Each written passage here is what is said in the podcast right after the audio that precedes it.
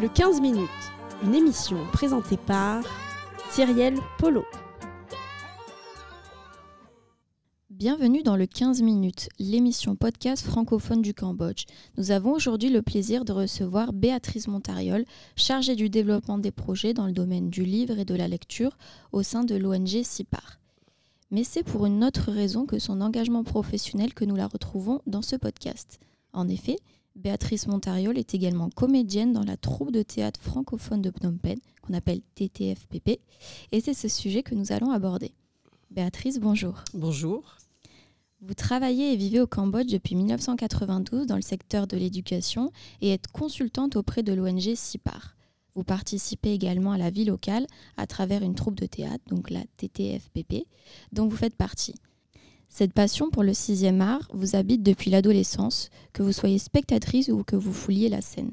C'est donc tout naturellement en 2010, lorsque Christophe Deloc lance des ateliers théâtre, que vous décidez d'intégrer ce groupe de 17 personnes. Ensemble, vous montez la première pièce, Les pas perdus de Denis Bonal, en juin 2011. La machine TTFPP était en marche et ne s'est jamais arrêtée depuis, proposant une ou deux pièces par an, interprétées par une troupe mouvante. Cette dernière compte, selon les années, de 5 à 15 comédiens amateurs et francophones. Elle est conduite successivement par sept metteurs et metteuses en scène et accueillie dans huit salles de spectacle différentes dans Phnom Penh.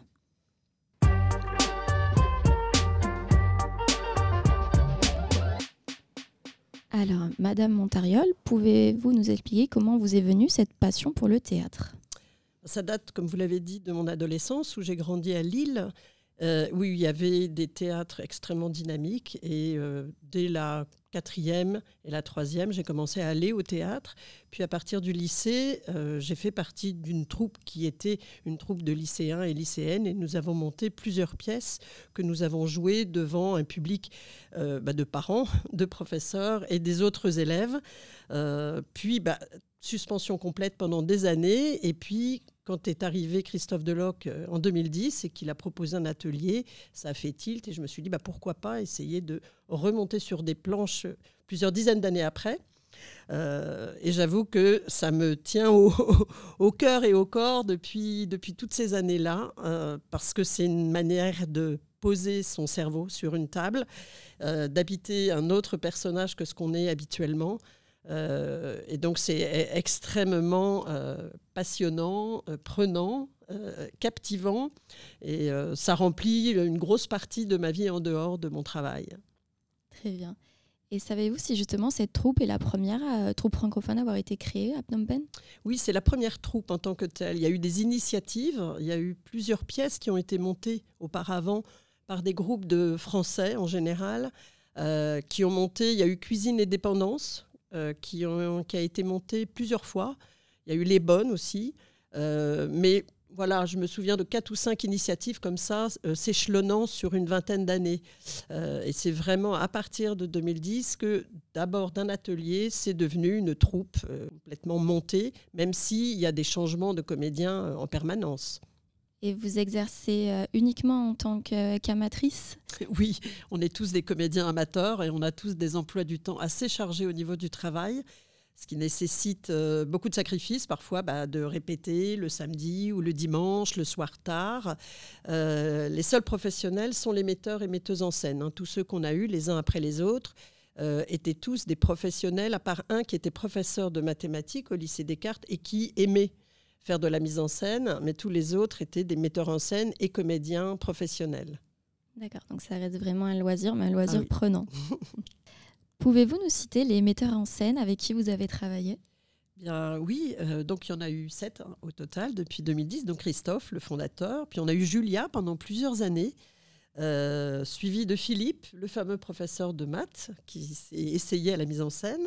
On a eu Serge, on a eu Vicky, et puis nous avons maintenant donc Nathanaël. Et puis une des comédiennes, Anne Klein, euh, s'est essayée également, euh, avec succès d'ailleurs, à la mise en scène pour notre euh, dernière pièce, La Nonna, qu'on a jouée cette année. Voilà. Est-ce que votre façon de jouer, d'interagir avec le public diffère de celle dont, dont vous aviez l'habitude en France? Alors déjà, ça remonte à il y a très longtemps. Euh, et on jouait devant un public acquis, parce que c'était nos parents, parce que c'était nos amis, c'était aussi nos professeurs. Donc même si on jouait pas forcément très bien, même si la mise en scène n'était pas toujours extraordinaire, euh, on, recueillait beaucoup de, satisfaction. Euh, ici, le public est plus exigeant et c'est surtout que c'est un public très, très, très varié. Euh, donc, les, les, résultats font que certains sont très contents de la pièce, du texte, de la mise en scène. D'autres ont détesté le texte, mais ont aimé la mise en scène. D'autres n'ont pas du tout aimé le jeu des acteurs, mais ont adoré le texte. Euh, on, a, on ne peut absolument pas du tout avoir un public homogène et qui est unanime sur, euh, sur ce qu'on joue. Est-ce que vous adaptez les pièces en fonction du public francophone? Qui vient vous voir vous représenter Surtout pas, on ne peut pas adapter. En fait, les pièces sont toujours, toujours choisies par le metteur en scène. Un metteur en scène ne peut pas monter une pièce qu'il n'aime pas. Donc il faut qu'il y ait d'abord l'adhésion du metteur en scène et c'est à lui après de nous convaincre que c'est la bonne pièce à monter. Euh, ce qui nous a permis d'ailleurs de jouer dans des registres très très différents. On a joué du Labiche, on a joué du Rib, on a joué euh, du Ionesco dernièrement, la cantatrice chauve, du Hanok Levin, qui est aussi un, un, auteur très très particulier. Et en général, le metteur en scène arrive à entraîner la troupe pour qu'on adhère à la pièce, même si certains pouvaient être réticents au point de départ en disant oui, j'aime pas trop. Euh, bah, finalement, tout le monde est emporté par le mouvement. Et c'est pour ça que justement, on ne fait jamais l'unanimité. Parce qu'on a joué du Beckett, par exemple, c'est extrêmement particulier, c'est du théâtre contemporain, euh, un peu surréaliste. Bah, certains ont adoré et d'autres ont détesté. D'accord. Et oui, je suppose aussi des thématiques universelles euh, qui plaisent à au public en général Toujours, oui. Il y a forcément toujours euh, quelque chose qui fait que le public adhère. Alors il faut savoir que la troupe est francophone, mais nous ne sommes pas tous français. On est majoritairement des Français, mais on a eu aussi des Cambodgiens francophones. On a eu pendant très longtemps euh, une Espagnole ultra connue maintenant, Paloma, qui, faisait des ravages sur scène. Euh, on a eu des Belges, enfin, mais on a eu aussi des pièces que l'on a surtitrées en anglais qui a permis d'ouvrir un beaucoup plus large public. C'est pas toutes les pièces parce que c'est dur et compliqué à faire, mais ça a permis de, toucher un plus large public. Et chaque pièce, quelque part, a fait mouche. Alors, soit parce qu'il y avait une thématique qui touchait le public, euh, soit parce qu'il y avait une poésie, ou il y avait une comédie qui faisait rire. On a eu des pièces euh, qui étaient plus familiales. On a joué Les Trois Mousquetaires et avec une troupe euh, d'escrimeurs cambodgiens qui était extraordinaire. Ah, bah, c'est sûr que les enfants étaient euh, complètement fanats. De... C'était plus un spectacle d'ailleurs qu'une pièce de théâtre. On a joué Les Douze Hommes en colère, qui était une adaptation d'une pièce américaine, qui n'est pas le film, hein, c'est vraiment une pièce à l'origine. Et on avait sur, sur scène un groupe de musiciens alors là aussi complètement international, puisqu'il y avait une Britannique, deux Philippins, euh, euh, une, Indonésienne, un Cambodgien sur scène qui jouaient les chansons de, de Queen sur la pièce. Donc là aussi, ça a eu un certain succès. Est-ce que vous vous représentez en dehors de Phnom Penh? Il y a eu une seule pièce qui a été jouée à Siem Reap, c'est tout. On n'a jamais réussi à jouer ailleurs pour la bonne et simple raison qu'on a des emplois du temps très chargés. Donc déjà, quand on joue à Phnom Penh, on joue trois soirs de suite la pièce, rarement plus. Euh, parce que ça nous accapare quand même beaucoup. Et on n'a jamais réussi à trouver un deuxième week-end ou un troisième week-end où on pouvait tous monter dans un, dans un bus et aller à Kampot ou, à Siem Reap. Ça ne s'est passé qu'une seule fois sur les, sur les 12 dernières années. Très bien. Et vous savez peut-être euh, s'il y a des groupes de théâtre euh, en général qui traversent les, campagnes pour se représenter? Alors des troupes de théâtre cambodgien, oui, bien sûr, le Lakaon, il y a plusieurs sortes de théâtre euh, cambodgien. Il y a une troupe qui est assez connue, celle de Koklok, de Kompea, qui, joue ici et qui joue également de temps en temps en province. Mais traditionnellement, oui, il y a des troupes de théâtre qui jouent dans les, dans les villages, surtout au moment du Nouvel An Khmer mais des troupes de théâtre euh, francophones, non. Il y a, on est pour l'instant la seule troupe de théâtre euh, en tant que telle. Il y a des initiatives hein, de, montage de pièces ou de spectacles par d'autres, par Éric Ellul par exemple, avec qui on avait collaboré d'ailleurs une fois euh, pour un, spectacle. donc il y a d'autres initiatives que la troupe de théâtre francophone, mais en tournée en province, je, je n'en vois pas, à part donc des troupes de Cambodgiens qui jouent en Khmer. D'accord. Et je connais votre engagement pour les thématiques euh, de la culture et l'éducation de par votre travail. Est-ce que c'est l'un des objectifs de votre troupe également? Éducation, non, on n'éduque pas le public, mais culture, oui, bien sûr, on essaye de faire rayonner une culture francophone et une culture des arts de la scène pour essayer d'atteindre un public de plus en plus large, de plus en plus varié. On est toujours très content quand il y a des Cambodgiens francophones qui viennent nous voir. Il y en a un certain nombre, il y en a même qui sont fidèles, qui viennent à chaque pièce. Euh, et on espère pouvoir élargir encore plus euh, parce que, bah oui, on fait rayonner une forme de, culture euh, très, très variée là aussi, selon les auteurs, selon le type de mise en scène que l'on fait. Et ce type de culture rayonne aussi dans les ONG. J'ai vu que certaines ONG proposaient des cours de théâtre. Est-ce que vous êtes en lien avec ces dernières? Est-ce que vous vous représentez, je ne sais pas, dans une ONG en particulier ou, dans plusieurs? Non, alors on n'a jamais joué auprès d'une ONG. On peut inviter des ONG à venir nous voir. On joue dans des salles qui sont très différentes les unes des autres. On a eu l'occasion pendant des années de jouer dans un très grand théâtre qui appartient au ministère de la Culture, hein, qui est le centre de, des Performing Arts, euh, à côté de l'ambassade de Chine, hein, sur le boulevard Mao Tse-tung. Euh, très grande salle, très grande scène, des grandes coulisses, euh, des, des, des, grands rideaux rouges. Et là, on y a joué pendant vraiment très très souvent. on n'y va plus parce que les coûts sont beaucoup trop importants maintenant à la location. Donc on joue bah, maintenant ici beaucoup à l'Institut français. Euh, nous n'avons pas l'occasion de jouer pour les ONG. On peut les inviter à venir nous voir, surtout si c'est des ONG où il y a de la francophonie, bien sûr.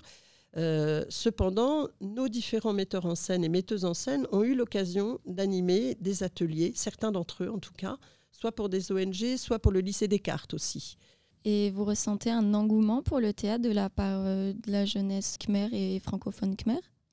Un engouement, non je ne dirais pas ça. Je pense que la jeunesse cambodgienne a besoin d'abord et avant tout de se reconnaître dans sa propre culture.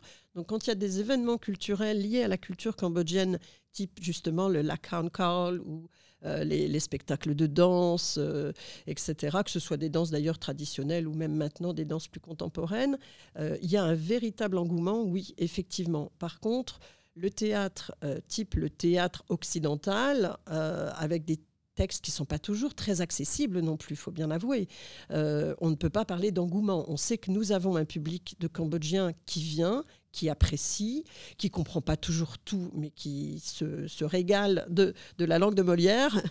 Euh, mais c'est vrai qu'on aimerait qu'il y ait peut-être un peu plus euh, de peut-être des étudiants qui ont un niveau suffisant on pourrait peut-être un jour imaginer jouer en après-midi, enfin en matinée comme on dit normalement, euh, pour proposer à ce que des professeurs de français de l'Institut viennent avec leurs élèves assister à une des pièces que l'on jouerait.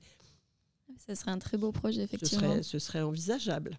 En parlant de vos représentations, dans quelle salle et pour quel spectacle pouvons-nous vous retrouver en ce moment? Ah non, en ce moment, non. Non? on est en phase de préparation. On vient de choisir le texte. En tout cas, le metteur en scène a choisi le texte, nous l'a proposé. Euh, a fait la distribution. Nous avons déjà fait une lecture, dont la moitié des comédiens sont en France, donc c'était euh, moitié euh, physique et moitié en ligne. Et nous allons donc commencer à apprendre nos textes à partir de maintenant. Le metteur en scène, Nathanaël Maini, qui a mis en scène la cantatrice chauve l'année dernière, revient parce qu'il ne vit pas ici mais il vient passer deux mois avec nous pour faire la mise en scène. Donc lorsqu'il arrive fin novembre, on est censé connaître parfaitement nos textes et il commencera la mise en scène et nous jouerons 18, 19 et 20 janvier 2024. Donc vous voyez, il y a encore à peu près six mois avant de voir la prochaine pièce. Euh, je fais une annonce, c'est que c'est une pièce qui a été écrite par un auteur irlandais. Je ne dévoile pas le titre pour l'instant, on va laisser un peu de suspense, mais il nous manque un comédien. Alors, on recherche un comédien francophone, parfaitement francophone, même s'il a un petit accent, c'est pas très grave, un petit accent britannique ou un petit accent cambodgien, c'est pas du tout gênant, âgé de 25 à 40 ans, en sachant que le texte est assez important, mais qu'il y a le temps d'apprendre et que la mise en scène sera sur une période très concentrée, puisqu'il n'y aura que deux, mois pour faire la mise en scène, et donc il y aura deux répétitions par semaine, euh, dont une répétition par week-end pendant pratiquement six ou huit semaines. Euh, donc c'est assez exigeant, il faut une certaine disponibilité, mais ça se fait en dehors du temps de travail. Hein. C'est des répétitions le soir et le week-end. Donc voilà, je lance un appel parce qu'on attend toujours désespérément euh, notre, notre acteur. En espérant donc qu'un de nos auditeurs serait intéressé bah oui, à faire pas. à suivre. Oui, absolument.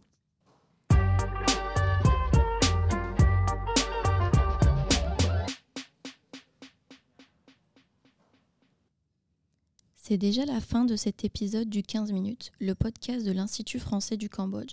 Je tiens à remercier chaleureusement Béatrice Montariol d'avoir accepté notre invitation. Je tiens également à remercier Anna Godich et Amélie Gauche pour la réalisation de ce podcast. Vous pourrez retrouver cette émission sur notre page Facebook, notre chaîne YouTube et notre site internet. N'hésitez pas à la partager et à bientôt.